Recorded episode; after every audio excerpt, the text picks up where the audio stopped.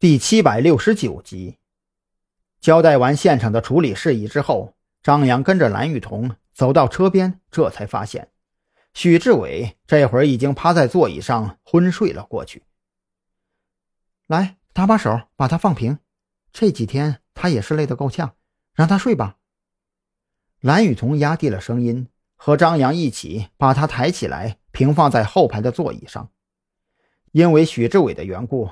蓝雨桐也只能和一名刑警交换了车辆，由那名刑警送许志伟回特侦局的临时驻地。把许志伟安排妥当之后，蓝雨桐一脸苦笑的开车带着张扬打头，由小王开着另一辆刑警队的车，带着其余五名瘾君子直奔山南市第一人民医院的法医鉴定中心。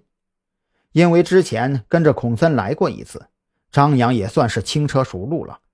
借着和刑警队的协查关系，法医鉴定中心很快就完成了对那五名瘾君子的血液取样。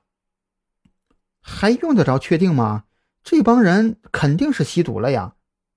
蓝雨桐有些不理解张扬的多此一举，尤其是在这种时间紧迫的关头。不，我怀疑他们没有吸毒。张扬深吸了一口气，他觉得。自己貌似又接触到了某些稀奇古怪的东西。你说什么呢？你怀疑他们没有吸毒？蓝雨桐不敢置信地看着张扬，他无法理解张扬这话的依据是什么。准确的说，我怀疑他们并没有吸食我们已知以及现代医学所能够检测出来的任何一种毒品。张扬将这句绕口的话一字一顿说完。推开法医鉴定中心的玻璃门，走到楼道，从口袋里摸出烟盒，点了一根之后，接着说道：“你仔细想想看，那些人虽然身形消瘦，而且面露菜色，更是展露出了毒瘾发作应有的症状，但是他们租住的房间里却并没有搜到任何毒品。这个不能说明什么呀？或许只是恰好存货用光了呢？”蓝雨桐仍然不能认同张扬的判断。那你如何解释他们在我拿出假冒的海洛因之后，丝毫没有吸食的欲望呢？反而一个劲儿的要求回自己的房间？张扬深吸了一口烟，缓缓将烟雾从鼻子里喷出。一切让检测结果下定论吧。从某种角度而言，我也很希望这一切猜测都只是自己的臆断。听到这里。蓝雨桐也意识到了什么，面色逐渐变得严肃起来。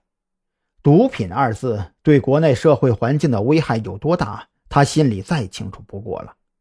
国内为了禁毒，每年都有三百余名干警牺牲在禁毒缉毒的第一线，无数警察用生命和鲜血换来的稳定环境，极有可能会因为这种新型的无色无味，甚至无法用医学手段检测到的毒品而前功尽弃。漫长的等待过后，现实狠狠地给张扬开了一个玩笑。所有人的血液检测里都显示阴性。很奇怪啊，这五份血液样本都存在有不同程度的贫血症状，他们并没有吸毒，但是体内的免疫系统却已经被摧残殆尽。我甚至怀疑，一场最普通的感冒都能要了他们的命。负责递交检验报告的法医眉头紧皱，他无法理解这五份血液样本的主人是如何将身体摧残到这种地步的。那有没有检测到某种……嗯，怎么说呢？就是现有医学数据无法解释的成分，哪怕是最微量的。张扬不甘心地开口追问，他现在最担心的就是医学手段。无法检测到这种新型的病毒，